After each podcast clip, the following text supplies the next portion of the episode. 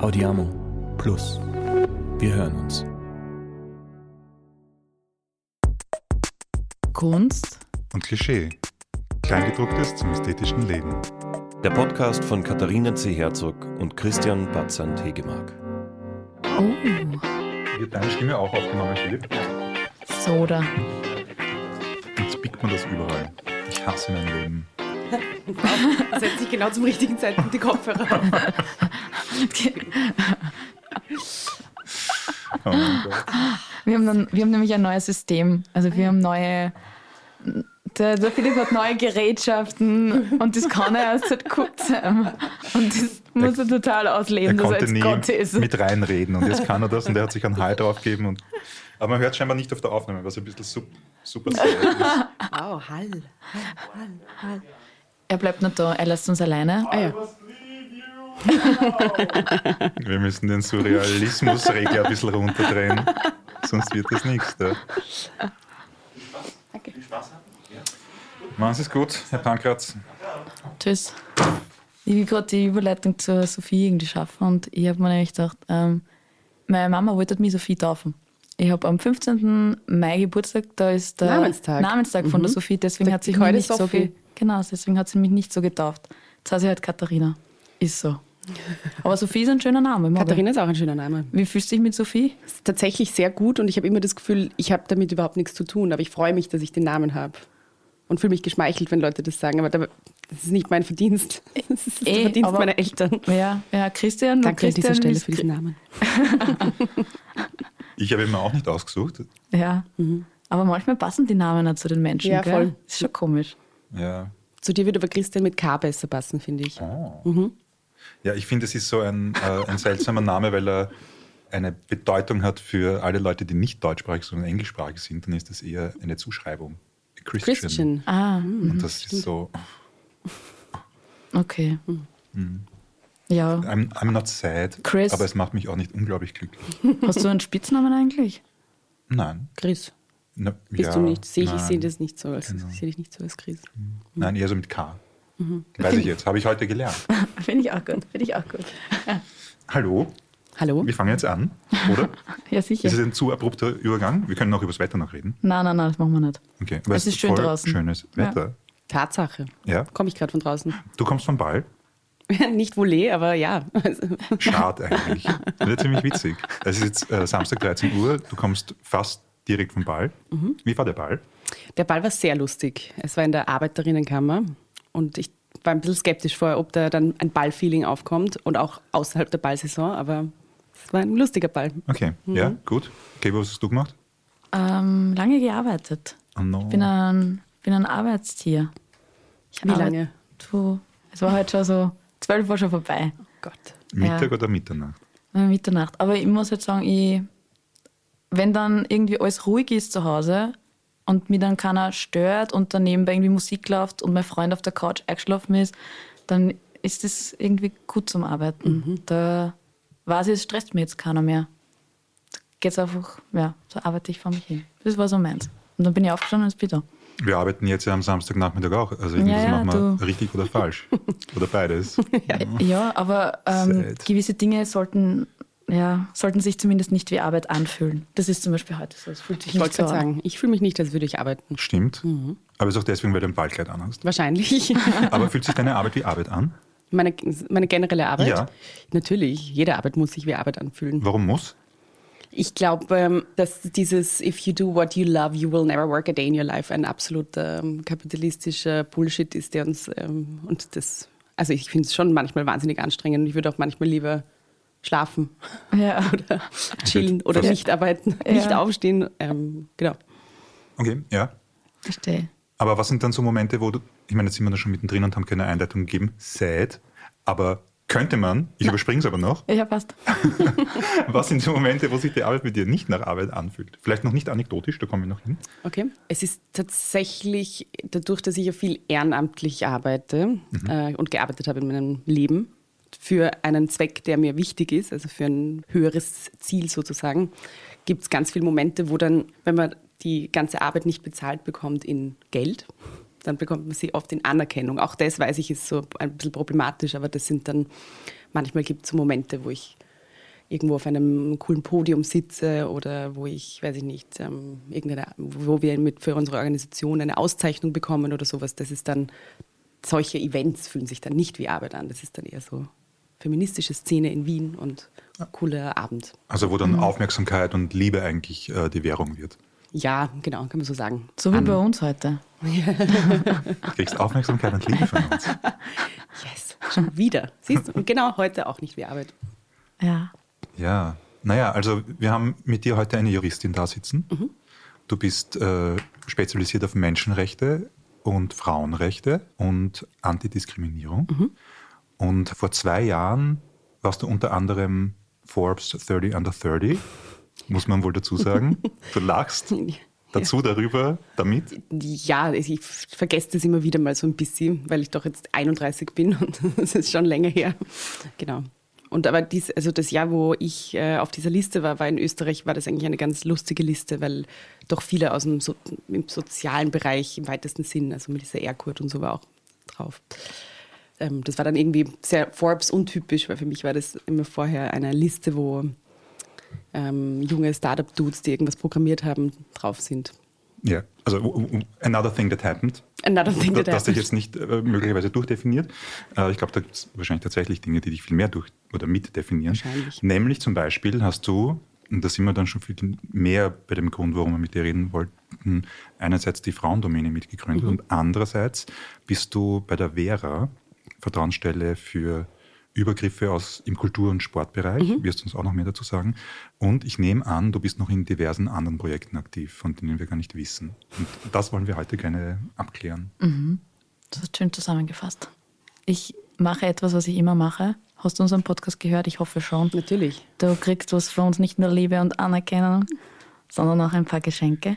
Wobei, Ähm, wollen wir die Sophie noch fragen, ob sie irgendwas sagen will? Weil wir- Ach so, stimmt. Möchtest du irgendwas sagen? Möchtest du irgendwen grüßen lassen? Ach so, ja, meine Mutter. Oh. Ist sie auch in der Frauendomäne dabei? Weil wir Ja, haben da ist sie, tatsächlich. Sie ist Vorstandsmitglied. Mhm. Wir wollten auf äh, Diversität hinsichtlich Alter im Vorstand. Mm. Du bist nicht alt, aber älter. Wie heißt deine Mama? Monika. Hallo Monika. Hallo. Jetzt muss ich wieder die Überleitung rüberkriegen, gell? Geschenke. Sorry. Ja, Geschenke, wo waren wir? Na, stimmt. Ähm, Sie jetzt nicht vergessen. Dumm wäre ich. Ja, also was der Christian vorher eh schon gesagt hat, du setzt dich gegen Machtmissbrauch und äh, Gewalt ein, aber auch für die Ermächtigung von Frauen. Das heißt, in deinem Leben geht es viel um Macht und, ich würde sagen, Power irgendwie in so einem Fall. Und jetzt habe ich da was mitgenommen. Wie siehst du das so langsam hochhebt? Oh mein Gott. Eine Powerbank, damit du nämlich da einfach auch länger durchhalten kannst, weil ich glaube, dein Weg wird noch lange gehen und du brauchst viel Energie. Deswegen hast du eine Powerbank bekommen, passt auch irgendwie zu dieser Datenbank, die du machst, bei der Frauendomäne, irgendwie eine Bank, so, genau, ähm, dass da die Energie nicht ausgeht. Und ihr habt gesehen, das erste, was ich gemacht habe, hier ankommen, ist mein Handy anstecken. Na, draußen. schau ich habe nie Akku. Es ist Perfekt.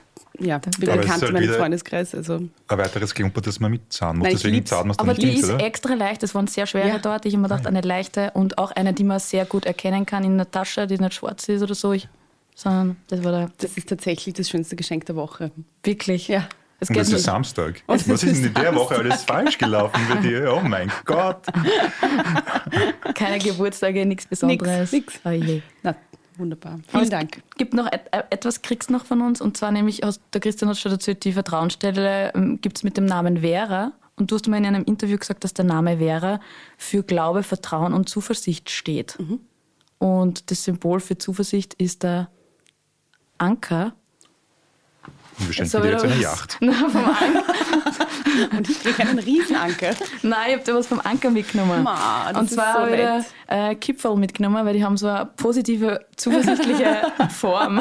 Ja, aber nur, es kommt davon an, wie man es hält. Man kann es auch zu USA. Nein, aber das wir machen halten wir es nicht. positiv. Genau, Okay. wir, bitteschön, also ein Ankersacker Vielen, vielen Dank. für den Anker in deinem Leben. Eigentlich haben wir gedacht, ich nehme das Signalhorn mit, weil Frauen müssen laut sein und Signale setzen und damit man was bewirken kann und Aufmerksamkeit zeigen kann. Aber auf der Marie-Hilfer-Straße hat es das nicht gegeben. Und deswegen haben wir gedacht, vielleicht reiche ich es noch nach. Marktlücke. Ja. Wollt ihr eins? Na, das machen wir dann noch. Ich habe gerade Snickers gegessen. Ich kann jetzt Stimmt. die nächsten vier Wochen nichts mehr essen. Geht schon. Vielen Dank, das freut mich wirklich sehr. Ja, ich hoffe, du kannst was damit anfangen. Mit beiden, sehr viel. Power und Macht und Ermächtigung. Wir haben uns gedacht, dass du offensichtlich, dass Gerechtigkeit so ein Thema ist, das dich beschäftigen muss. Weißt du, warum das so ist? Wie das sich entwickelt hat? Ich kann den Finger nicht so ganz drauf zeigen, wann das irgendwie ein Thema war in meinem Leben, aber ich weiß, dass es in der Schule schon sehr stark so war. Dass ähm, ich vielleicht jetzt nicht so unbedingt, also wenn man jung und pubertierend ist, dann hat man ja oft eine sehr wenig zielgerichtete, ein, ähm, also Ungerechtigkeits, Ungerechtigkeitsgefühl eigentlich ähm, gegenüber den LehrerInnen, den Eltern und so weiter. Aber ich weiß, dass mir Ungerechtigkeiten so viel mehr, so, mich so viel mehr gestört haben, als das bei anderen Leuten der Fall war. Also das war immer schon so ein bisschen so dieses latente Gefühl. Und ich habe auch ähm, Just studieren begonnen, um mich da in dieses Thema vielleicht noch ein bisschen weiter einzudenken. Also auch viele andere Gründe natürlich, wenn man sich für ein Studium entscheidet, aber das war so ein bisschen der Hintergrund. Und ähm, richtig begonnen, also gerade auch in Bezug auf Frauen, hat ähm, das Ganze am Europäischen Forum Alpbach. Der Ball gestern war auch unter anderem von dem Club, mit dem ich damals dort war. Da haben die Hanna, meine Co-Gründerin von der Frauendomäne, und ich uns auch kennengelernt und haben dort eben auch die Frauendomäne aus diesem Ungerechtigkeitsgefühl again gegründet, weil damals ähm, die Podien einfach so unausgewogen besetzt waren und Männer eine so viel oder männliche Sprecher so viel mehr Zeit bekommen haben, so viel mehr Platz, so viel mehr ZuhörerInnen und so viel um sehr wenig Frauen einfach präsent waren. Also das war auch ein großes Ungerechtigkeitsgefühl. Und dann hat sich das irgendwann einmal so umgedreht in nicht mehr ohnmächtig Ungerechtigkeitsgefühlen gegenüberstehen, sondern halt aktiv sich für eine gerechtere, faire, also Gerechtigkeit ist eh so eine schwierige Sache, aber für faire Teilhabe von Menschen einzusetzen, die es halt nicht haben aufgrund von äußeren, unveränderbaren Merkmalen, für die sie nichts können. Mhm. Das ist so ein bisschen der Zugang. Und wie ist das, weil ich denke mal, das klingt so schlüssig, aber da ist irgendwas muss dazwischen vielleicht oder könnte dazwischen noch passiert sein zwischen dem, äh, ich studiere ein Studium, mhm. wo wahrscheinlich, ich habe keine Ahnung, ich hätte mir doch die meisten Leute, die Jus äh, studieren, die gehen dann, werden dann halt Anwalt oder Anwältin mhm. und verfolgen dann vielleicht so Individualfälle und das machst du vielleicht auch, keine Ahnung, aber warum wir heute mit dir reden, ist vor allem wegen dieser anderen Arbeit, wo es eher um gesellschaftliche Einbringung, äh, Frustrationen, äh, wir wollen das anders haben, wo es darum geht. Mhm. Und das, finde ich, äh, verbindet man nicht so schnell mit Jus eigentlich. Oder vielleicht schon. Kannst du das nochmal benennen, was da war oder waren das Zufälle? Oder? Also ich, ich finde, das Jus-Studium grundsätzlich ist eigentlich ein ziemlich politisches Studium. Ja? Also man kann das natürlich so oder so anlegen, man kann das, man kann Anwalt, Anwältin werden und dieses Ziel verfolgen und dann auch genauso lernen und genauso arbeiten. Das ist, machen ja, macht ja der Großteil. Mein Freundeskreis im Juridikum waren fast ausschließlich Menschen, die jetzt im politischen Bereich arbeiten, im rechtsphilosophischen Bereich, im Menschenrechtsbereich, im ähm, öffentlichen Dienst. Also wir, wir haben ganz wenig so Personen, die dann wirklich jetzt in einer Kanzlei sind, außer ein Freund, der ist in einer Kanzlei, die auf Familienrecht spezialisiert ist, also wo sehr viele feministische ähm, Anwältinnen drinnen sind. Also das ist, das ist so ein bisschen auch das Umfeld, glaube ich, in dem ich da so sozialisiert worden bin während des Studiums. Freundeskreis in der Schule war auch schon war auch schon eben sehr politisch. Also das war immer so ein Thema, das mich halt begleitet hat, ähm, mehr oder weniger aktiv. Also ich war eigentlich ganz lange überhaupt nicht bin jetzt auch nicht politisch aktiv, aber so gesellschaftspolitisch aktiv.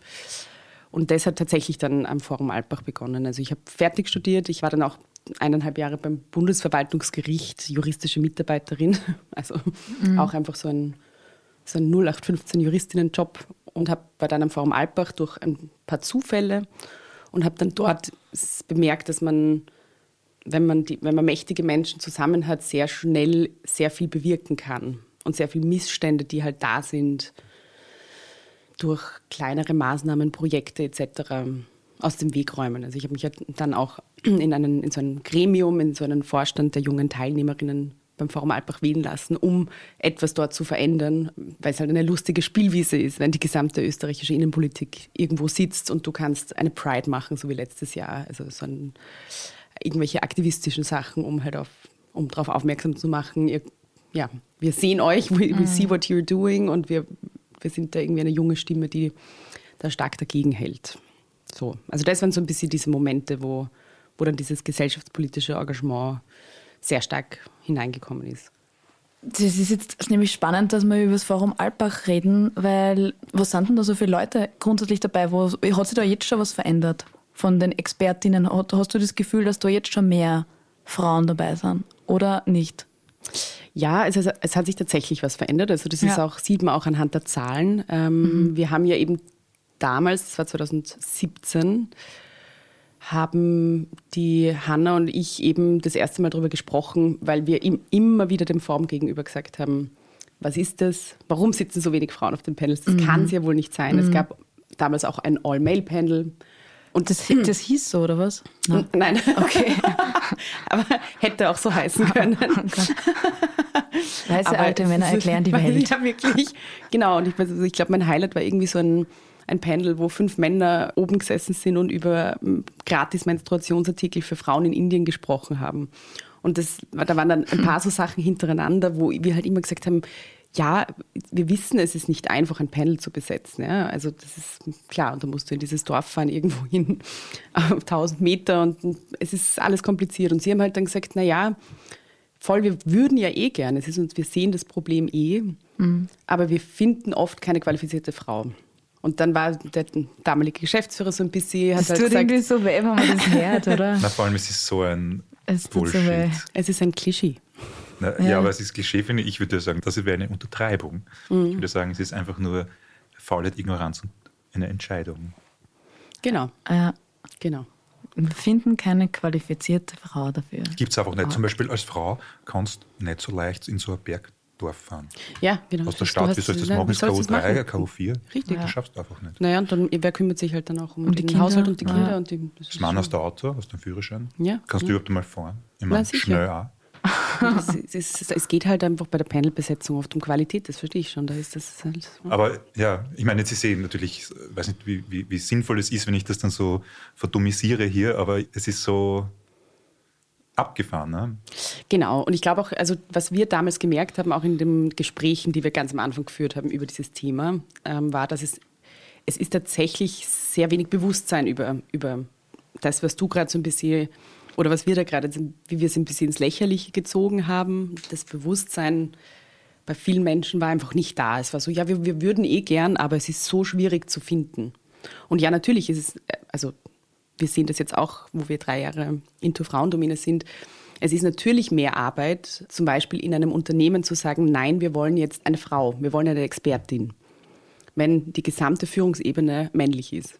Mhm. Weil das ist mehr Aufwand, da musst du erst mal oben überzeugen, nein, wir wollen nicht den Partner, sondern wir wollen eure Expertin. Und nein, wir wollen nicht den Experten, sondern wir wollen die Expertin. Also diesen Aufwand musst du halt einfach in Kauf nehmen, wenn du ein diverses Panel haben willst. Und da geht es ja nicht nur um Frauen, sondern also wir unterstützen ja VeranstalterInnen auch immer wieder eben mit Gesamt, mit ganzen Panels und ähm, Natürlich ist es ein Mehraufwand, wenn ich eine Bühne barrierefrei machen muss. Natürlich, also das ist so, ja eh. Also klar, es, am wenigsten Aufwand ist es, ich setze irgendwie fünf mittelalterliche weiße Männer, die Akademiker sind, auf ein Panel und lasse die halt über irgendwas diskutieren und habe halt dann aber eine wahnsinnig langweilige Diskussion. Mm, sehr An, einseitig. Einseitig, more of, eine, the more of the same, die sich dann gegenseitig bestärken und das Beweihräuchern. Oh. Beweihräuchern und das ist dann auch oft so. nee.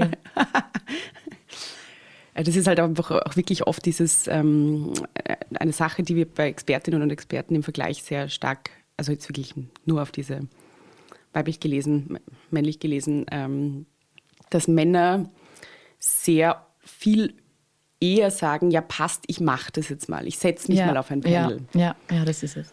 Also das ist, und bei Expertinnen, da sehr oft auch so ein bisschen so ein Zweifel ist, na, ich weiß das, ich, es ist eigentlich nicht mein Fachgebiet, es ist nur ein Teil von meinem Fachgebiet und ich kenne mich zu 80 Prozent aus, aber ich möchte ja nicht. Also so. Ja. Und Dieses Demütige vielleicht oder Unterwürfige halt. Oder keine Ahnung, das sich nicht zutrauen. Aber ich glaube, es ist sich nicht genau? zutrauen. Ja. ja. Aber warum? Warum ist, es, mhm. warum ist das quasi auf der einen Geschlechterseite so mhm. anders gelagert als. Ist das, kommt das aus der Erziehung? Es ist Sozialisierung, ja. Mhm. Das ist das Selbstverständnis, mit dem du aufwachst. Und das hängt natürlich einerseits viel von den Eltern ab. Mhm. Und ähm, meine Eltern wahnsinnig gute Arbeit geleistet in dem Selbstverständnis. aber natürlich auch von der, der Gesellschaft, also Freundeskreis auch klarerweise, aber auch der gesellschaftliche Kontext. Wenn ich immer nur sehe, dass Männer Unternehmer sind, äh, dass Männer in Führungspositionen sind, Präsidenten, Kanzler, dann ja. Aber weil du gemeint hast, deine Eltern haben da gute Arbeit geleistet bei dir, kannst du das er erklären, wie sie dich da geprägt haben? Also meine Mutter ist sowieso eine ziemliche Feministin, ähm, die das auch durch also ganz gezielte Anleitungen, sage ich mal, oder, oder Tipps oder Ratschläge mir immer so mitgegeben hat. Und mein Lass Vater nicht unterkriegen. ist ja, sowas oder was? Ja, so der braucht dir gar nicht zu kommen. Also sexistische Bemerkungen, lass dir die nie gefallen. Ne? Also mhm. so. Vielleicht auch einfach sowas wie, dass, dass es klar ist, dass man einen Platz in der Welt hat. Ja, genau. Dass man gesehen genau. wird, geliebt wird. So, mhm. du hast du bist wichtig. Genau. Ich denke mal, dass es da wahrscheinlich mhm. mal anfängt. Mhm. Und dass es ein bisschen wurscht ist, wie du ausschaust und wer du, wer du halt, also was für ein Geschlecht du hast, halt vor allem. Mhm. Das war natürlich immer Thema. Genau. Aber eben viele, also ich glaube, viele Personen haben das halt nicht so. Und andererseits hast du halt auf der, auf der anderen Seite der Waage hast du ähm, gegenüber Männern ein Selbstverständnis, das dann wirklich auch teilweise, das, das klafft dann halt sehr, sehr, sehr stark auseinander. Und deswegen gibt es ja auch diesen Spruch oder dieses, dieses Klischee auch wieder, dass man sagt, Männer setzen sich halt mit 40 Prozent Wissen auf ein Panel und Frauen mit 90 Prozent nicht. Ist das nicht ein voller Stresser für einen Mann? Nehmen wir an, ich wüsste über Thema nur 40 Prozent. Und dann setze ich mich da hin und dann muss ich so fake it till you make it.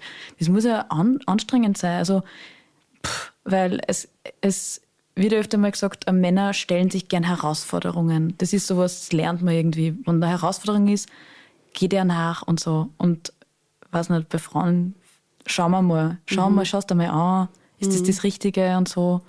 Also das ist, ja, keine Ahnung, was sagst du dazu? Das eine ist quasi so das innere Selbstverständnis, das du hast, wenn du dich, wenn du in der Öffentlichkeit auftrittst und sprichst. Ja? Und das ist auch ein Teil der Frauendomäne-Arbeit jetzt. Ja? Also mhm. das, wir haben diese Datenbank gemacht, um diese Barriere aus dem Weg zu räumen, damit zumindest mal dieses, es ist so schwierig, jemanden zu suchen, weg mhm. ist. Ähm, mhm. Und auch dieses, es ist so schwierig, jemanden zu finden, weil die mhm. Expertinnen bei uns auf der Datenbank haben sich eingetragen, um auch gefunden zu werden ja, für ihre Expertise. Kann sich da jeder, jede eintragen lassen? Genau. Nein, es, ist, also es funktioniert ein bisschen wie ein LinkedIn-Profil. Also du tragst dich selbst ein und wir schauen nur, ob es vollständig ist. Wir machen keinen Qualitätscheck. Aha, okay. Weil die Erfahrung zeigt, dass wenn sich eine Frau, wenn eine Frau so weit ist, dass sie sich bei uns eintragt, ist sie halt wirklich gut. Also so HochstaplerInnen-Syndrom erkennen wir sehr wenig auf der Frauendomäne. Vielleicht nochmal, weil jetzt sind wir da mittendrin, mhm. aber wir haben eigentlich noch keine gute Intro gegeben für was ist die Frauendomäne. Also offensichtlich mhm. ist es unter anderem eine Webseite, wo man Expertinnen finden kann, mhm. aber es ist noch mehr. Genau. Also die Frauendomäne ist ähm, eben aus dieser ganzen Frau Alpbach-Geschichte eine Datenbank äh, für ExpertInnen. In die können sich Frauen Sternchen eintragen mit ihrer Expertise und auf die kann die gesamte Öffentlichkeit kostenlos zugreifen. Also auch für Frauen, also auch für die Expertinnen ist es kostenlos damit wollen wir eben einerseits, und da komme ich dann, spanne ich auch gleich den Bogen zu deiner Frage, ähm, damit wollen wir einerseits eben diese Barriere abbauen. Wir finden keine Frauen, wir haben keine qualifizierte Frau gefunden und wollen Sichtbarkeit dadurch einfach auch schaffen. Ja? Also das, wir haben in der Zwischenzeit 1200 Expertinnen äh, wow. registriert. Aus welchen Feldern? Alles. Also es ist wirklich, wir haben 1400 Expertisentags, weil du verschlagwortest deine Expertise bei uns. Also genau, in meinem Fall steht da Jurist, also Rechtswissenschaften, äh, Antidiskriminierung, Gender Equality, Moderation, bla bla bla. Also da steht ganz viel. Mhm. Und das, die Datenbank lernt eben auch, also das, wenn, sobald, wenn du dich anmeldest und es gibt Tiefseebotanik nicht, mhm. dann kannst du es reinschreiben und wird als Expertisentag eben übernommen. Ich frage mich, ab wann man, ist man eine Expertin? Weißt, aber wann kann man sich das selber zuschreiben? Wann würde ich jetzt über mich sagen, ich bin eine Expertin in dem? Genau. Man kann ja alles immer so ein bisschen oder was, also ja. ja. Genau, das ist, was du gerade ansprichst, ist so ein bisschen der zweite Teil der Frauendomäne. Also was wir nicht sind, ist eine Karriereplattform. Das ist ganz wichtig. Das, das hätten immer gerne alle, dass wir das sind. Dass man sich da eben quasi als, als Einzelperson sichtbar machen kann und, und so ein bisschen die Karriere pushen. Nein, das sind wir nicht, sondern es geht eher so um eine kollektive Sichtbarkeit. Also um genau das aufzuzeigen. Und im Rahmen dieses zweiten Teils machen wir sehr viel Projekte, Workshops und Maßnahmen, die sich mit den strukturellen Gegebenheiten oder Voraussetzungen auseinandersetzen, die dazu geführt haben, dass Frauen so viel weniger sichtbar sind. Frauen und andere Menschen. Und dazu gehört zum Beispiel, und da, deine Frage, ähm, ein Workshop, wo wir mit Expertinnen immer über den Begriff Expertise diskutieren. Mhm. Also, oder Expertin. Also, ab wann ist man Expertin? Wer bewertet das? Und wie werden Menschen unterschiedlich bewertet? Und wir gehen in unserer Gesellschaft immer von einer maskulin geprägten und einem Normenbündel aus. Also um wirklich quasi Expertin, Experte zu sein, um gut, ich mache jetzt Anführungszeichen, leisten zu können, um erfolgreich, wieder Anführungszeichen, zu sein, da brauchst du bestimmte Voraussetzungen in dir. Also von dem gehen wir immer so ein bisschen aus und das versuchen wir zu ändern, zu challengen, zu hinterfragen und dagegen anzuwirken. Ja. Wenn man es jetzt aufs Geschlecht ähm, ummünzt, dann ist es eben ein sehr maskulin geprägtes. Mhm also du bist erfolgreicher, wenn du männlich bist, du bist erfolgreicher, wenn du weiß bist, du, bist, du, du wirst anders bewertet, wenn du, ein, wenn du mittelalterlich bist, aufwärts. Ähm, und da komme ich jetzt, schließe ich jetzt ganz kurz auch wieder den Bogen zu deiner Frage vorher, ob es für Männer nicht unangenehm ist, mit 40 Prozent Wissen auf dem Panel zu sein. Männer werden anders bewertet in der Öffentlichkeit als Frauen. Es ist halt einfach so. Und wenn ein Mann auf deiner Bühne steht, Du lachst. Ja, das, ist, macht, das macht so komische Gefühle in meinem Magen. Ja. Das ist immer sowas, wenn ich dann, dann, weiß ich nicht, das macht mich, da kommt, wahrscheinlich ist es Wut. Ja, ja, okay. es ist ein, ja. weißer, heißer ja, und das, das, das, Verrückte ist, dass man das selber ja dann auch macht. Also es ist ja nicht so, dass das nur Männer machen würden, sondern wenn da jetzt eine Frau irgendwas im Fernsehen sagt, dann schaue ich genauer hin vielleicht auch noch.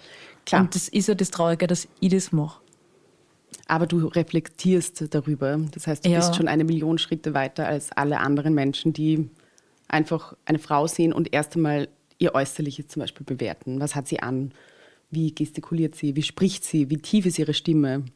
Tragt sie einen Anzug, dann ist es zu sehr einem Mann nachempfunden, tragt sie ein Kleid, dann ist es zu sehr aufreizend. Also es ist immer, es ist die, viele Expertinnen, mit denen wir gesprochen haben, sagen, es ist so schwierig, mal dazu zu kommen, meine Expertise wirklich in einen Raum zu stellen, weil ich habe davor einfach Hürden.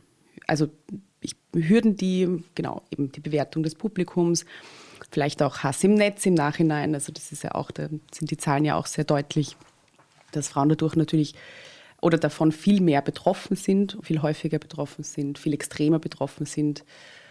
Ähm, wann ist die Veranstaltung, bekomme ich bezahlt, bekomme ich weniger bezahlt als mein männlicher Kollege. Es gibt so viele Hürden, überhaupt mal dorthin zu kommen, dass es dann oft, genau.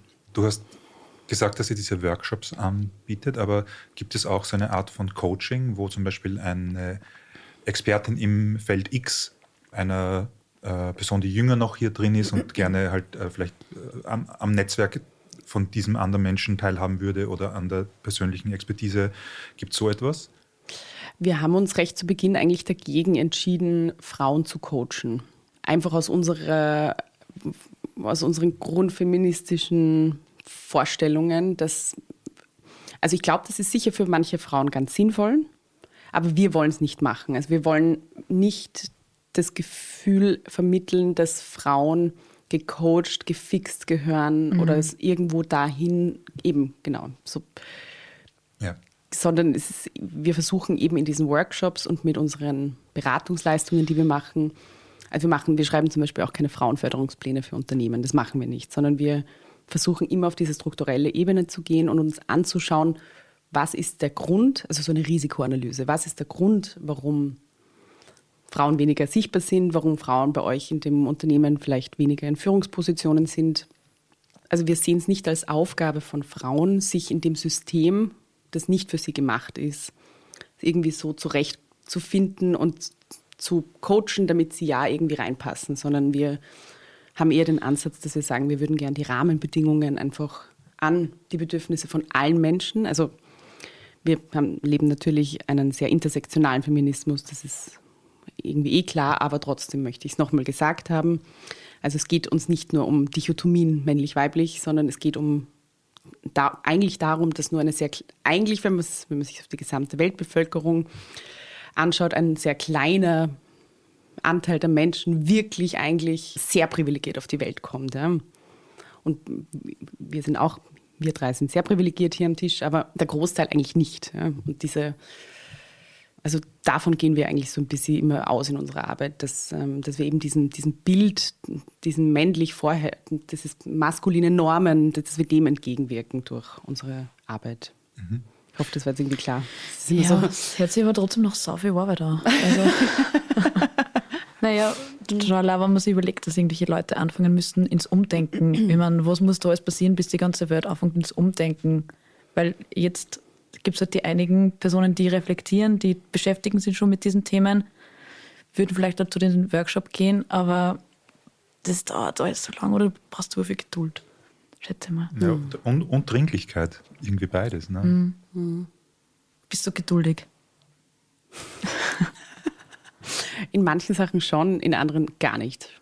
Aber in dem Fall nein, ich bin nicht geduldig. In, in feministischen, Im feministischen Kampf bin ich sehr ungeduldig die Hanna und ich, wir sagen immer, wir haben, wir haben halt früher, also so gerade im ersten Jahr Aufbau Frauendomäne, haben wir extrem, also eigentlich alles, es war alles kostenlos, also ehrenamtlich und wir haben keinen Cent dabei verdient. Wir haben eine Förderung bekommen für die Datenbank, aber uns selber nichts auszahlt. Und wir hatten Jobs beide nebenbei natürlich, die die Miete bezahlt haben, aber da, und da, waren, da haben wir auch so Sachen gemacht. Wir haben jede Woche drei Leute getroffen. Also so ein, weiß ich nicht, irgendeine Politikerin zum Beispiel oder die Uni. Also wir, wir sind wirklich so von Institution zu Institution gelaufen und haben halt Aufklärungsarbeit betrieben über warum braucht es denn die Frauendomäne eigentlich und mhm. warum ist das so wichtig und Kooperationen und so weiter und so fort. Ähm, und in der Zwischenzeit sind wir auch so ungeduldig, wenn jemand nicht versteht, warum. Also diese grad, viele gratis Aufklärungsarbeit, die wir da sehr oft gemacht haben, keine Lust mehr. Also mhm. ich mache es schon, aber mhm. es ist, ich merke, dass, dass ich ungeduldig werde. Vor allem natürlich, je linker dann die, oder je mitte-links die Person, je weiter mitte-links politisch die Person ist, die dann wie, irgendwie wieder so ein bisschen so daherkommt und sagt, nee, ist das nicht umgekehrte Diskriminierung? Also du bist einfach schon ein paar Schritte weiter und magst nicht unbedingt ständig den, den Standard von vor sieben Jahren genau. Äh, genau. nochmal erklären. Ich habe nochmal eine Frage, äh, wieder eine, eine, ganz pragmatische, nämlich ich verstehe, wenn man jetzt eine Expertin ist, dann kann man sich bei euch äh, registrieren. Was ist, wenn man keine Expertin ist? Ist dann die Frauendomäne auch eine Plattform, die Sinn machen würde für mich? Weil ich da irgendwas lernen kann. Eben auch, äh, es gibt kein Coaching aus guten Gründen, ähm, aber gibt es zum Beispiel Netzwerktreffen oder kann man sich da trotzdem nochmal verbünden? Ist es eine weitere Verbündungsplattform? Absolut. Ähm, also die, die Datenbank selber ist tatsächlich für Expertinnen, wobei wir den Expertinnenbegriff sehr weit sehen. Also was du vorher gesagt hast, ab wann ist man Expertin? Wir sind es so wahnsinnig weit und ähm, es ist klarerweise überhaupt nicht zum Beispiel mit einem akademischen Abschluss verbunden. Es gibt ganz viele unterschiedliche Formen von Expertise und die, die wichtig sind. Aber also es ist, sagen wir mal so, es sollte schon so ein bisschen ein Schwerpunkt soll es irgendwie geben. Also ich sollte nicht, es ist, glaube ich, auch dann ein bisschen schwierig für die Frau, die sich bei uns eintragt, wenn, man, wenn, sie, wenn sie da sitzt und vielleicht gar nichts irgendwie angeben kann oder so. Aber wir haben, wir sind ein Verein, wir haben ordentliche Vereinsmitglieder, wir haben ein Team von zehn Leuten, die immer wieder auf so bezahlten Projekten sitzen oder leider auch ehrenamtlich äh, viel arbeiten, ähm, aber im Gegenzug halt zum Beispiel irgendwas lernen. Das ist immer das, was wir halt anbieten. Ähm, wir würden es gerne ändern, aber es geht leider finanziell nicht. Und es ist so ein bisschen manchmal auch so eine kleine Bewegung, die da rund um die Frauendomäne passiert. Also wir haben eine sehr gute Followerinnenschaft auf, Social, auf diversen Social-Media-Kanälen und kriegen halt auch sehr viel so Zuschriften, also kriegen voll oft irgendwelche E-Mails mit hey, wollen wir mal ein Projekt gemeinsam machen, wollen wir kooperieren, dürfte ich bei euch mitarbeiten? Also das, das ist irgendwie so das. Aber grundsätzlich, also ja, wir haben Events, wir haben Treffen immer wieder und genau, da kann jeder kommen und jede. Weil du sagst, eine Expertin sollte in eine Richtung so ein bisschen gehen. Wie findest du das grundsätzlich so im Leben? Weil du bist ja für, schon für verschiedene Dinge stehst du. Wie siehst du das? Ich glaube nicht, dass man in eine Richtung unbedingt gehen muss. Also ich glaube auch, dass Generalistinnen Expertinnen sein können. Wir haben da eine interessante Diskussion in so einer Fokusgruppe mit Journalistinnen gehabt, die dann auch gesagt haben, worin bin ich eigentlich Expertin? Weil ich habe, ich schreibe mal über Mülltrennung und dann schreibe ich über Kaffeeproduktion und dann, mhm. also so. Ähm, also ich glaube nicht, dass du einen Schwerpunkt haben musst und den dann für immer verfolgen, sondern ich glaube schon, dass das durchaus fluide sein kann. Und das ist bei mir ja ein bisschen ähnlich. Also es zieht sich natürlich ein roter Faden durch alles durch, aber genau, auch teilweise so ein bisschen. Äh, äh, ja. Na, das, das finde ich, find ich spannend. Aber ich finde auch spannend, eben wie Vera finde ich genauso spannend. Also, ja, Frau Christian, du wolltest schon vorher losstarten. Ja, also wir haben da eine Vertrauensstelle gegen Belästigung und Gewalt in Kunst, Kultur und Sport. Mhm. Die ist jetzt relativ seit kurzem erst aktiv. Wie kam es dazu, dass es das jetzt gibt? Und was ist deine Funktion? Also die Vertrauensstelle mit dem Namen Vera ist durch einen äh, Entschließungsantrag des Nationalrats im Jahr 2021 initiiert worden. Da haben die Grünen und die SPÖ im Kulturausschuss die Minister Kogler und die Staatssekretärin Mayer aufgefordert, so eine unabhängige Stelle einzurichten, gegen, also an die sich Betroffene von Machtmissbrauch, Belästigung und Gewalt in Kunst, Kultur und Sport wenden können. Ich habe mit der Frauendomäne wegen meines juristischen, also so wie bin ich da dazu gekommen, wegen meines juristischen Hintergrundes ähm, immer wieder für VeranstalterInnen Codes of Conduct verfasst. Genau, Codes of Conduct verfasst mit, der Mehrzahl. Verhaltensregeln. Ja, Verhaltenskodizes, genau. genau. genau. Das haben wir letztens besprochen. Was ist das genau? Also ein Verhaltenskodex ist ein Set aus meistens nicht verbindlichen Regeln, die sich, also das sich eine Organisation selbst auferlegt. Das Hast du ein Beispiel? Beispiele sind immer gut. Zum Beispiel Verhaltensregeln in, also jetzt. Beim Film. Beim Film zum Beispiel, ja. Also jetzt nicht unbedingt, es werden keine strafrechtlichen Bestimmungen zitiert, ja, weil das gilt ja eh, das ist irgendwie eh klar, sondern es geht so einen Schritt drunter, wie gehen wir miteinander um, respektvolles Miteinander. Die Werte. Die eigentlich. Werte, genau. Ich finde, das Wort ist immer so schwer, aber du, du mhm. sagst, dass das sind so die Werte einer Organisation, die sie darin festhalten können. Und das dient einerseits intern als so Soft-Law-Grundlage, also es ist kein Hard Law, weil es mhm. nicht durch den Nationalrat ging, aber es ist Soft Law, weil die Organisation hat es geschaffen und hat dann meistens auch irgendwelche Konsequenzen bei Nichteinhaltung. Genau, und das, das ist das eine, also es zieht so nach innen für zum Beispiel eben Mitarbeiterinnen, die dann sagen, hey, das verstößt gegen den Code of Conduct oder Teilnehmerinnen, die dagegen verstoßen und so weiter. Also das ist eine gute Grundlage, aber es dient auch für das Außen, um zu sagen, das sind meine Werte und hier Employer Branding. Also aber trotzdem ein Beispiel in der Filmbranche, wann kann das jetzt zum Beispiel überschritten werden oder auch nicht? Oder wann kann jemand sagen, hey, so sind die Verhaltensregeln? Es ist eh ein bisschen schwierig, weil gerade. Also Wo steht das nämlich? Also steht das irgendwo? Oder ist das nur so mal zwischen Chef ausgemacht? Oder? Vor allem steht wahrscheinlich nicht in der Branche, sondern es ist eine, eine individuelle Firmensache. Ne? Also ein es Firma gibt tatsächlich vom Österreichischen Filminstitut einen Code of Ethics. Mhm. Mhm. Und der ist jetzt auch ähm, nach diesem ganzen, nach den MeToo-Fällen im Film äh, ein Teil der Förderbedingungen. Ist zu begrüßen, aber natürlich eben, es steht drinnen ein respektvolles Miteinander am Set. Das kann man jetzt auslegen, ja, wie man ja, will. Das ja. ist sehr vage, ne? Genau. Also ich, ja. Genau. Mhm. Und deswegen, also was, was jetzt eher mein Zugang ist bei diesen Codes, also bei diesen Verhaltenskodizes, ist, dass das nicht einseitig aufgedrückt wird, von oben zum Beispiel nach unten, sondern wir machen das immer so, dass wir da wirklich so einen Prozess starten mit mehreren Gruppen, die dann so ein bisschen die, die Werte eben der Organisation erarbeiten und dies, das Top-Down ist, also und, und andersrum, Bottom-up, damit es eben nicht die Führungsebene, die das quasi allen anderen vorschreibt, ist, sondern damit es gemeinsam entwickelt wird. Mhm.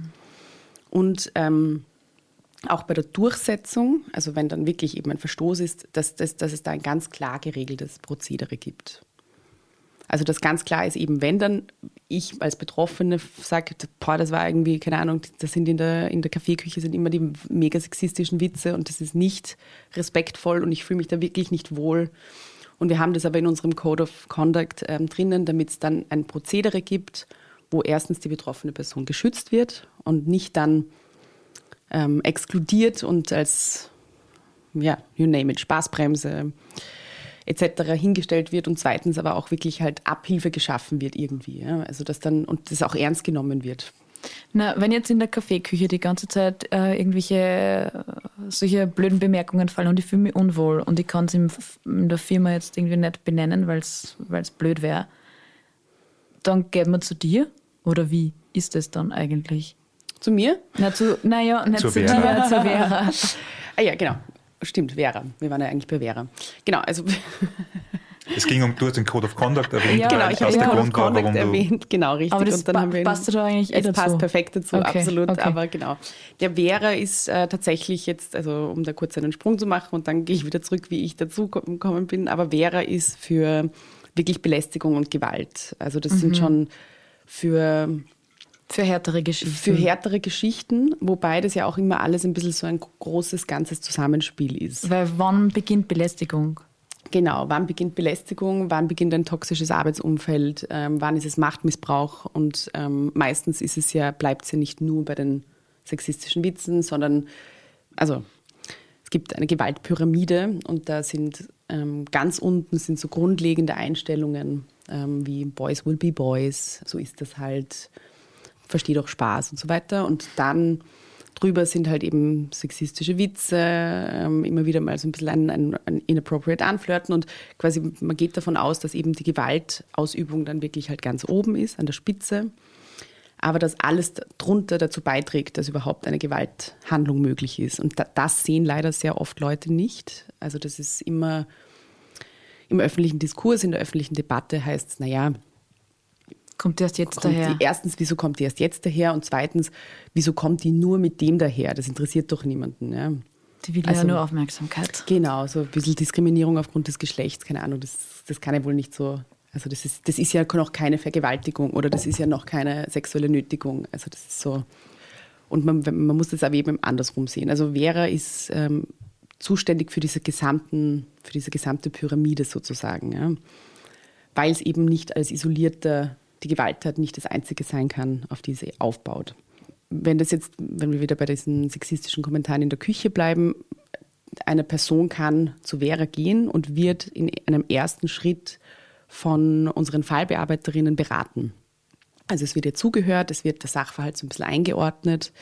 Man erlebt leider sehr oft, dass Personen das, zwar dieses Gefühl haben, irgendwas war nicht, irgendwas war da eine Grenzüberschreitung, irgendwas war nicht, hat sich nicht richtig angefühlt, aber das dann so zu benennen, der Schritt ist dann aus mehreren Gründen oft nicht möglich. Ja? Also einerseits vielleicht vor sich selbst es nicht aussprechen zu wollen oder auch vor den Kolleginnen nicht aussprechen zu wollen. Du bist dann stigmatisiert natürlich. Ähm, und Vera ist eben diese unabhängige Stelle, die geschaffen wurde, um mehrere Sachen zu machen, aber unter anderem eine Einzelfallsberatung.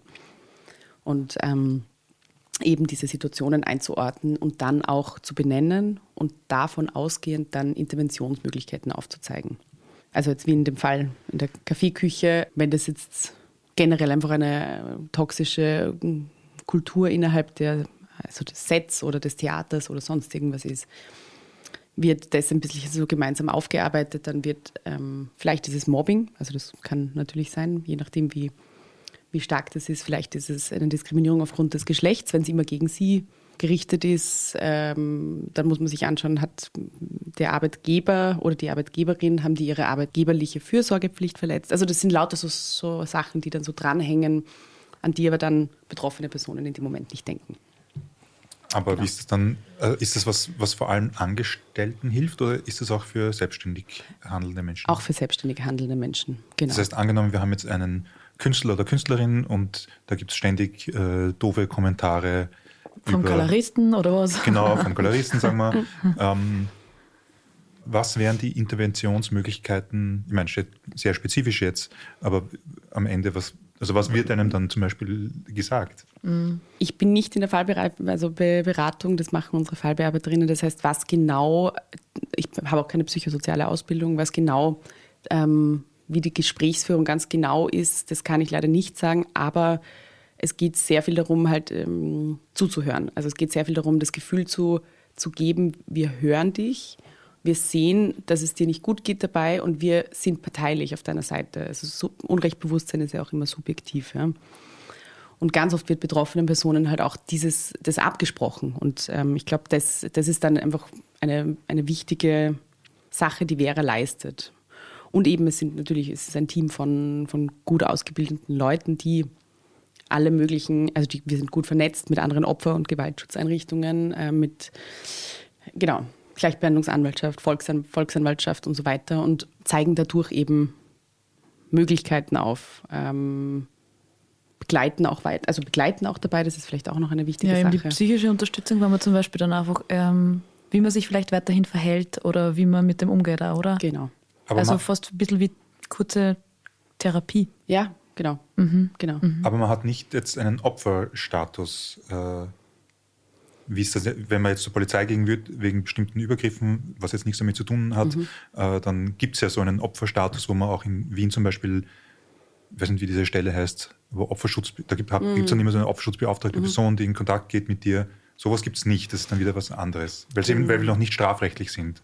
Genau, also wir sind, also die Fälle, die wir bekommen, sind zwar oft im Strafrecht, also das muss man schon so sagen, aber unsere Aufgabe ist es, mit den betroffenen Personen dann den Schritt weiterzugehen. Also wir sind, weil du nämlich vorher auch gefragt hast, mit den Angestellten oder Selbstständigen, die, Rechts, die eigene Rechtslage zu kennen und die rechtlichen Möglichkeiten zu kennen, das ist schon was, was sehr vielen Leuten sehr schwer fällt. Also viele Leute wissen nicht, was ihre, they don't know their rights. Und in der Kunst und Kultur ist es halt, kommt es dann noch so ein bisschen erschwerend dazu, dass die Arbeitsverhältnisse teilweise eben sehr prekär sind, dass du schon einmal vielleicht keinen gescheiten Arbeitsvertrag hast. Und also das sehen wir sehr oft. Und das, das fängt dann so an, dass, dass da irgendwie, dass es noch oftmals noch viel schwieriger ist, eben auch die eigene Rechtslage einschätzen zu können. Und wir sind halt so, also wir machen keine Therapie, weil Ja, sonst müssten wir ja, so. ja. Aber diese Ein Einordnungshilfe ist es dann halt einfach auch unsere Aufgabe, die Personen eben von diesen, wir sind so ein Dreh- und Angelpunkt, dann weiter zu begleiten ähm, und zu sagen, das sind deine Rechte und das kannst du machen. Anlaufstelle. Anlaufstelle, Vertrauensstelle, genau. So Hand Handholding, wo das vielleicht dazu führt, dass man nachher mit mehr Selbstbewusstsein Ja, sich eine ja. Anwältin sucht oder dass man zur Polizei geht. Wir gehen Aber- auch mit zur Polizei zum Beispiel. Wir Ja. helfen auch, um eine Anwältin zu finden. Wir begleiten auch, wenn es gewünscht ist, bei dem Prozess. Ja. Also das ist genau. Auch mit Kostenübernahme? Oder? Nein, das können das Ja. nicht, aber dafür gibt es also dafür Wieder gibt's Stellen, wo ihr- Wieder Stellen, genau. Okay. Dafür gibt es beim BMJ einen eingerichteten Prozess. Das BMJ ist das Bundesministerium für Justiz Justiz. zum Beispiel. Also Mhm. das sind so, Okay, das heißt, das kann man ja fast jetzt als Aufruf verfassen. ja. Liebe, liebe Leute, die hier zuhört. Naja, ich hoffe, es, es geht nicht so vielen, ich hoffe, es haben nicht so viele solche Fälle, aber ich weiß jetzt nicht, wie, wie arg sowas ist. Was ist so das Gefühl? Weil über das wird jetzt nicht so oft geredet wahrscheinlich. Aber hast du das Gefühl, Es es gibt gibt, sicher sehr so viel viel. in der Kunst-Kulturwelt, das was so übergriffig ist? sehr viel. Wirklich? Es ist so arg. Also ich glaube, ich, ich glaube grundsätzlich, dass das nichts ist, was jetzt nur diese Branche betrifft. Ja. Ich glaube, wir leben in einer sehr sexistischen, rassistischen Gesellschaft und ich glaube, dass das sehr viele Arbeitsbereiche eben betrifft. Aber es gibt in manchen Branchen einfach eine, gibt es begünstigende Faktoren und so auch in Kunst und Kultur. Das sind die steilen Hierarchieverhältnisse, das ist irgendwie so dieses, dieses ähm, es gibt ganz oft kein Machtkorrektiv. Es gibt einfach auch total oft keine Verträge. Also auf Ja, so vielen Ebenen ja. hast du keine Ja, ja. Verträge, das wird es ja nirgends äh, Genau, sonst geben. genau.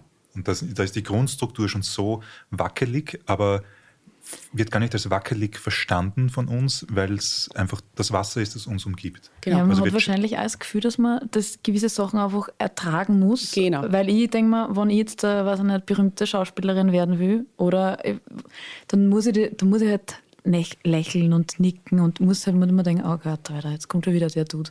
Oder was Ganz was. genau. Also, Ich habe ja auch- ihr sagt gerade alles, was ich normalerweise immer sage. Das finde ich super. Wir, wir, wir sind jetzt immer Die prekären dabei. Arbeitsverhältnisse. genau. Das ist Ja. das prekäre Arbeitsverhältnisse. Das, was du gesagt hast, ist auch wahnsinnig wichtig, die Kultur. Also so quasi, man muss gewisse Sachen ertragen, wenn man weit kommen will. Also so so das- Learning oder was auch immer. Genau, alles. genau. So, es gibt auch ganz viel dieses Thema Genie und Wahnsinn und künstlerische Freiheit. Das wird auch immer. Der ist ja genial, dieser Regisseur, dieser Produzent, dieser ein, ein Genie. Der darf das schon. Das hat seine Allüren und seine Attitude und das muss man akzeptieren. Genau. So ein bisschen. Genau. Ja, manche, die Also das, kommen das dann ist- einfach durch damit, weil sie schon immer Genau. durchgekommen sind. Genau, das und war immer schon so und es gibt ja auch den schönen, den klingenden Begriff Besetzungscouch, das ist ein geflügeltes Wort. Ähm, was heißt das? Ein Hm. beflügeltes Wort.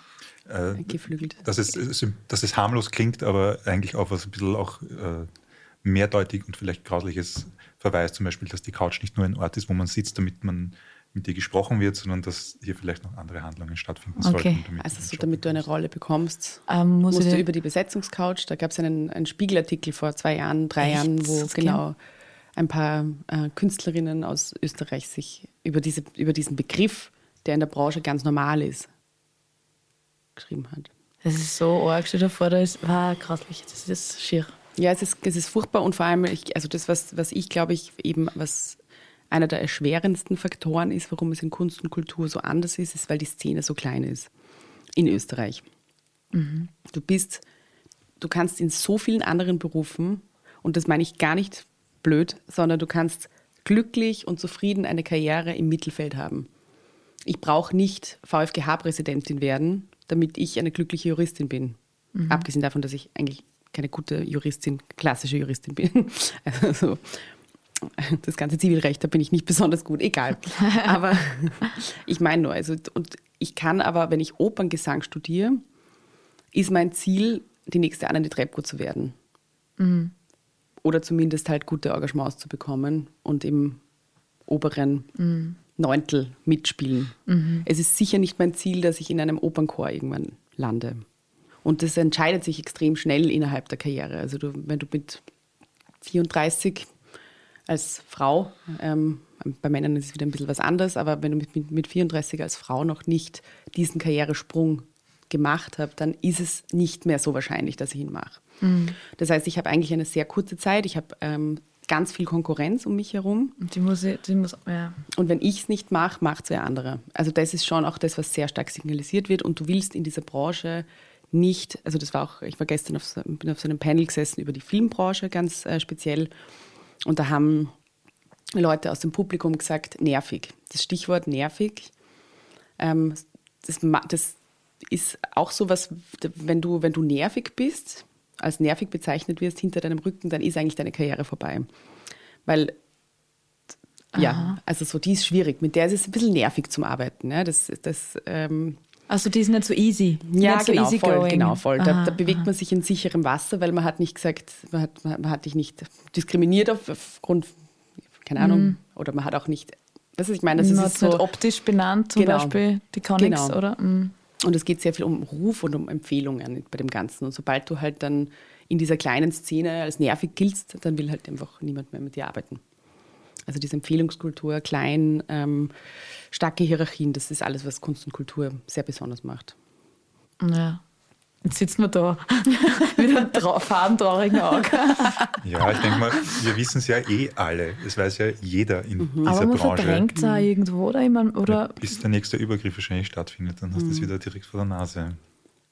Also, keine Ahnung, ich bin gespannt, wie sich die Kultur vielleicht ändert durch eben so eine Stelle, wo je mehr sich das rumspricht, jetzt ist es gerade einmal noch nicht mal ein Monat quasi, gibt es euch, was ist, wenn es euch fünf Jahre gibt? Dann werdet ihr da Statistiken haben und es wird, keine Ahnung, also es kann ja nur besser werden. Ich habe mir heute beim Hergehen gedacht, so es ist eigentlich so krass, dass wir da 2022 sitzen und ich meine, wir sind so in der Steinzeit eigentlich mit äh, Gerechtigkeit, ist man gleich auf, wer ist gleich auf, eben was du vorher auch angesprochen hast, dass man Dinge ja nicht nur quasi, dass man nicht nur dieses binäre Mann-Frau aufheben muss, sondern dass es quasi in jede Richtung müsste es Quoten geben, gibt es nicht. Äh, In jede Richtung müsste es Gleichberechtigung geben, gibt es nicht. Wir reden natürlich immer nur von Mann und Frau, dann haben wir das Sternchen dabei, weil wir das ein bisschen inklusiver meinen und wir sind so eine kleine Bubble in der Gesellschaft. Also wir werden noch lange brauchen. Nee, aber gibt es da irgendwie Tipps von deiner Seite, wie man das schneller machen kann? Wenn du eher ungeduldig bist, Ja, genau. kann, man, ka- können, kann man irgendwas bewegen da oder so? Was, was, soll, können- Kann was man können wir aus tun? der, aus Ich kann der doch einen Snickers Own, essen. Ohnmacht in die Macht gehen? Weiß ich nicht. Hm? Ich habe tatsächlich immer ein paar Sachen, die mir da einfallen. Ah ja, ja. Na, das ist gut, das, das ist schön. Also das Erste ist, was ich, was ich wahnsinnig wichtig finde, ähm, der Stift ist gezückt. Ich habe den Stift gut. ich kann mitschreiben. also was, was mich, was mich ähm, auch jetzt mit Vera, mit der Frauendomäne, wenn ich mir Maßnahmen überlege, wie ich dorthin komme, wo ich hin möchte, dann müssen die ganzheitlich und strukturell gedacht sein. Ich finde nichts schlimmer und schädlicher als einzelne Maßnahmen, die die Symptome so ein bisschen bekämpfen. Wie meinst du das jetzt da genau? Zum Beispiel, ähm, wir haben jetzt, wir diskutieren jetzt in der Kunst und Kultur ein Präventionskonzept. Wie kann man ähm, nicht nur quasi, wenn es schon pass passiert, da der Übergriff schon passiert ist, Abhilfe schaffen, helfen, begleiten, sondern wie kann man verhindern, dass überhaupt ein Übergriff stattfindet? Wie kann ich die Kultur, von der du, glaube ich, vorher gesprochen hast, ein bisschen ändern? Ja, also so generell in der Branche. Ich habe als Branche erkannt, ich habe ein Problem. Es betrifft jede zweite Person, die in meiner Branche tätig ist, hat irgendwann, einmal schon von irgendeiner Art von Übergriff betroffen. Ich muss doch irgendwas präventiv ähm, unternehmen. Mhm. Jetzt ist es für mich, und das meine ich mit eben strukturell und ganzheitlich gedacht, ich kann das nicht machen, indem ich sage, passt, ich setze jetzt auf, das haben wir gestern auch diskutiert, ich setze jetzt auf jedes Set eine Vertrauensperson, die am besten noch aus dem Team kommt und dann sage ich, ich habe eh was gemacht. Da klebe ich ein, ein recht kleines Pflaster auf eine sehr große Wunde und, und kann aber sagen, was, ich habe eh, das ist doch super, ich habe jetzt eine Vertrauensperson, zu der kann man hingehen. Das ist die Regieassistentin, die ist ganz unten in der Hierarchie. Hm. Das ist vielleicht auch noch eine Woman of Color. Perfekt. Also so. Das ist tatsächlich eine True Story. Hat mir eine Regisseurin erzählt, dass das der Vorschlag war. Und das ist, das ist eben das Gefährliche oder das Schädliche, wenn das nicht ganzheitlich gedacht wird. Ein ganzheitliches Präventionskonzept, so wie ich das sehe, muss ein Schutzkonzept sein. Das muss mit einer Risikoanalyse beginnen. Was sind die besonderen Risiken? Und dann muss es ein Maßnahmenbündel sein ähm, aus ganz gezielten Maßnahmen und dann muss es evaluiert und überprüft werden. Irgend, von irgendeiner mhm. außenstehenden Stelle, wenn ich es als Branche von innen selbst nicht schaffe. Das ist so das eine. Also immer eher, eher auf die Strukturen gehen als auf die Einzelfälle. Das ist, ich finde, das ist immer wichtig und nicht Symptome bekämpfen, sondern wirklich mir überlegen, einen Schritt zurückgehen, was kann ich da, wie kann ich die Strukturen ändern, die um mich herum in Stein gemeißelt sind? Oder wie kann ich zumindest an ihnen rütteln? Das ist das eine. Und das Zweite, was ich immer sage, ist, ähm, um dieses Ungleichgewicht in unserer Gesellschaft wiederherzustellen oder ein bisschen auszugleichen, hinten wiederherzustellen ist wahrscheinlich, äh, werden wir nicht mehr erleben, aber zumindest ein bisschen auszugleichen, müssen ja nicht nur manche Personen mehr Privilegien bekommen, sondern auch andere Personen mehr Privilegien oder ihre Privilegien abgeben. Und das ist was, was ähm, ich auch eben als sehr privilegierte Person, was, was immer ein Prozess ist, ein Reflexionsprozess ist, der wahrscheinlich manchmal auch nicht so angenehm ist, weil man sich da mit eigenen Fragilitäten auseinandersetzt. Also genau, je mehr man das macht, desto kleiner werden die. Also guter Tipp, das zu tun.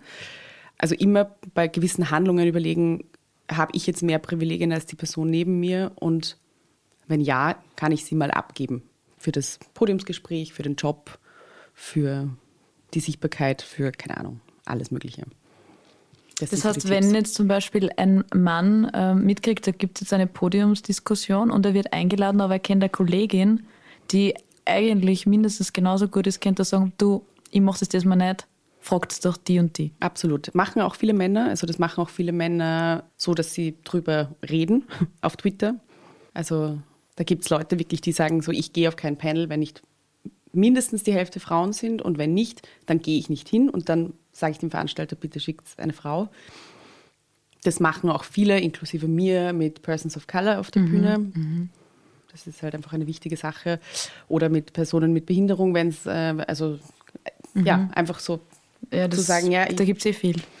Genau, da mhm. gibt's, es gibt ExpertInnen, die einfach weniger zu Wort kommen, die weniger sichtbar sind und ich bin bereit dazu, meine Privilegien aufzugeben, um das zu erreichen. Also so könnte man trotzdem im Kleinen, also man könnte selber dann etwas tun. Das fühlt sich dann nicht so ohnmächtiger, sondern. Genau. Mhm. Wobei jetzt die Person, die sich weder privilegiert empfindet, noch das Gefühl hat, irgendwie strukturell etwas beeinflussen zu können.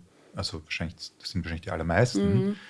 Was können die dann tun? Die können sich vielleicht eben verbünden oder naja, meditieren. Keine Ahnung. Mit gewissen Themen einmal anfangen auseinanderzusetzen. Es muss also mal in die breite Öffentlichkeit. Wahrscheinlich kommt die Politik da ins Spiel. Ne? Genau. Da müssen einfach viel mehr Politiker in so eine Richtung gehen und das einfach öffentlich ansprechen, dass das teilweise Arsch ist. Aber ich denke mal, oft ist es ja zu Beginn so die Realisierung, dass man gar keine, nicht die Art von Agency hat, die man gerne hätte. Sagen, ich bin jetzt eine Malerin oder ein Maler und ich würde gerne eine Ausstellung haben. Das sind so ja total banale Dinge. Da hat noch nicht mal ein Übergriff stattgefunden. Es ist einfach nur, die Statistik arbeitet gegen mich. Genau. Es gibt einfach mehr Leute, die ausstellen wollen, als es Räume gibt. Und dann denke ich mir, ja, vielleicht ist dann so ein geerdeter erster Schritt zu sagen, ja, wen gibt es denn da noch, mit dem ich mich zusammenrotten kann, einfach nur um zu schauen, dass man die Motivation aufrechterhält, sich eben verbündet und vielleicht dann proaktiv selber eine Ausstellung Eine Gruppenausstellung macht mit mehreren Menschen dann. ZB. Und Ich meine, einen das ist Raum. jetzt Ist, ein naja, das ist very- ein guter Vorschlag, Na, absolut, Finde ich absolut. gut. Aus dem System aussteigen und es nicht so machen, wie es sie vorher immer gemacht haben, bin ich auch ein großer Fan davon. Und sich verbünden, bin ich auch ein großer Fan davon. Bravo, Ja. Christian mit K. Genau. Ich finde, du kannst nur eine Frage stellen. Da gibt es eine ganz eine gute Frage. Was, hast du eine, soll ich eine bestimmte Frage ja, stellen? Ja, Ganz frei. Die, was Zeig da mal auf der kurz hin. letzten Seite draufsteht, was so dicker ist. Ah, Die finde ich noch gut. Und dann finde ich, haben wir es für heute? ich glaube schon, das ist so eine gute Frage jetzt noch. Okay, Christian mit K hat noch eine Frage. Kevo mit C hat ihn darum gebeten. Ähm, wir würden gerne wissen, ob es in all den Dingen, die du machst, und wir haben jetzt noch gar nicht über andere Projekte geredet, wir werden da wahrscheinlich halt nicht mehr hinkommen, gibt es da sowas wie ein verbindendes Lebensziel, wo du dir denkst, eigentlich das ist, deswegen mache ich das alles. Wahrscheinlich haben wir davon viel schon jetzt im Fokus gehabt, aber auch, wenn du irgendwann alt bist, Gibt es dann Dinge, wo du dir denkst, wo du dir heute schon denkst oder fantasierst, ja, eigentlich das hätte ich gern umgesetzt, erlebt, geschafft? Boah. Das ist eine sehr schwierige Frage. Gute Frage tatsächlich. Ja, ist eine, wo- eine schöne Frage das sollte man eigentlich. sich eigentlich, das sollte man eigentlich parat haben und sofort rausballern. Na, muss man Nein? nicht. Nein. Okay. Nein, Weil wir können, angenommen, du würdest jetzt vier Stunden überlegen, der Philipp kann es nachher zusammenschneiden. Das ist, Ah, perfekt. Ja, easy. Wir können eine rauchen gehen. Stimmt. Nimm ein Bad. Die ärgste Lebenskrise. Was ist mein Lebensziel? Oh mein Gott. Ähm, ich glaube, also ich, das klingt jetzt wirklich, das soll jetzt überhaupt nicht so nach inspirational Scheiß klingen. Aber das finde ich manchmal gut. Heraus. Do it. Aber manchmal ist es ähm, tatsächlich so, wenn, wenn ich das, also weil eben in diesem ganzen strukturellen großen Dings es kommt halt eben eine Ohnmacht, kann, kann kommen, ist, ist manchmal einfach automatisch da, wenn man sich denkt, das gibt es ja nicht, man rennt so gegen, gegen einfach so eingemeißelte, st- starre Strukturen, die so, wo so viele Menschen profitieren und so, die so schwierig sind, irgendwie so einzu, ähm, ja, einzureißen. Und manchmal ist es dann eben total schön, auf diese Einzelpersonenebene zu kommen. Ähm, und ich glaube, das sind auch dann so Momente, wo, wo ich mich später mal erinnern werde, wenn eine Einzelperson gesagt, hey, du hast mir echt geholfen. Also, du hast hab's mir, geschafft. Ich habe es geschafft, ich habe mich aus, dem, aus einer Gewaltbeziehung gelöst oder ich bin aus, aus einem gewaltvollen Arbeitsverhältnis draußen und so, danke du, also jetzt nicht nur unbedingt jetzt auf mich als Person, sondern deine Organisation hat mir gezeigt, das. Das, sind, das ist total, also ich bin grundsätzlich ein, kein Fan, wie ihr jetzt schon alle wisst, davon immer so auf diese Einzelpersonenebene zu gehen, weil eben lieber die Strukturen niederreißen, aber das sind dann so Sachen, die mir voll im Gedächtnis bleiben und die dann, die mich dann so total freuen. Ja, das Also, ist halt, das berührt einen einfach, wenn man es geschafft hat, dass, dass, man da, dass man hilft. voll. Ja, was Soziales ist immer gut. Ich glaube, das tut uns Menschen allen gut. Ein bisschen mehr auf die anderen schauen. Voll. Auf uns schauen aber natürlich auch, aber auf das Große schauen. Das Kleine im Großen, Mhm. das Große im Kleinen. Ich wollte noch sagen, so als wahrscheinlich auch bald mal Abschluss, die Andrea Kopranovic war einer von unseren ersten Gästinnen Mhm. vor zwei Jahren, kann man sich anhören. Und die hat mich mit der Sophia von Nier Mhm. in Kontakt gebracht. Vor Corona war das vielleicht acht- 2018, 19, ich weiß nicht, wann sie ihre Galerie in Salzburg äh, Mal liebe Grüße, Sophia. An Genau. dieser Stelle. genau. Und ich wollte sie unbedingt erwähnen, Sophia von ihr, weil sie ist der Grund, warum du heute da sitzt, weil sie hat äh, dich gehighlightet auf der Vienna Contemporary vor Ja, ein paar genau. Wochen. Und du hast einfach jetzt aus irgendeinem Grund so kurzfristig Zeit gehabt. Danke. Gerne. Du warst da mit der Frauendomäne, weil ich habe einen Tisch gesehen, wo stand Frauendomäne und dann Genau, hat sie gesagt, genau. Christian, kennst du die Frauendomäne nicht? und jetzt sitzen wir da. Ja, schau, das sind so Zufälle und so Überschneidungen und dann passieren so schöne Gespräche, Ja, die amazing. uns Absolut. alle weiterbringen. Sehr gut, Sehr gut. schön. Was machen wir jetzt? Naja, das Wasser austrinken. okay. Okay, dann drücke ich auf diesen Knopf. Ich glaube nicht, dass es heißt, dass der Philipp jetzt reinkommt, Ich aber er weiß. dass er jetzt reinkommen darf. okay, spannend. Wow.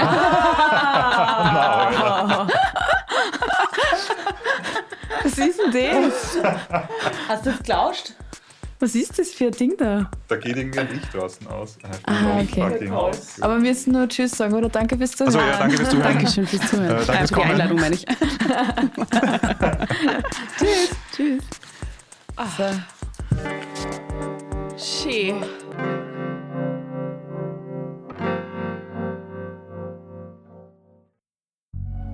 Audiamo Plus. Wir hören uns.